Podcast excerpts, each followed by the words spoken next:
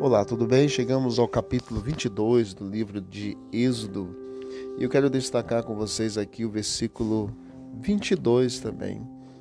Êxodo 22, verso 22, nos fala sobre o cuidado que Deus pede que tenhamos com as viúvas e com os órfãos. Assim como no caso para com os forasteiros no verso anterior, era natural proteger também a viúva e o órfão.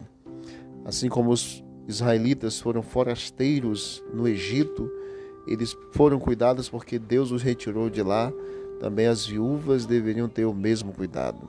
Eles eram frágeis e indefesos e, portanto, eram objetos especiais do cuidado divino sobre eles. A palavra que afligir inclui todos os tipos de maus tratos, disposições posteriores tinham sido feitas para amenizar a triste situação deste tipo de pessoas, desse grupo de pessoas, nos quais aqui nós vemos as viúvas. Embora em geral os israelitas obedecessem a essa ordem, houve tempo em que as viúvas eram desprezadas e se, se, é, viviam em severa opressão, assim como também os órfãos. Jesus, nós vemos que ele tratou muito bem a sua mãe, que era viúva, aqui nós vemos o zelo dele.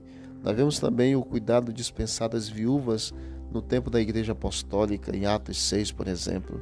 E também vemos Tiago incluindo o cuidado dos órfãos e das viúvas dentro do conceito de religião pura. Tiago capítulo 1, versículo 27.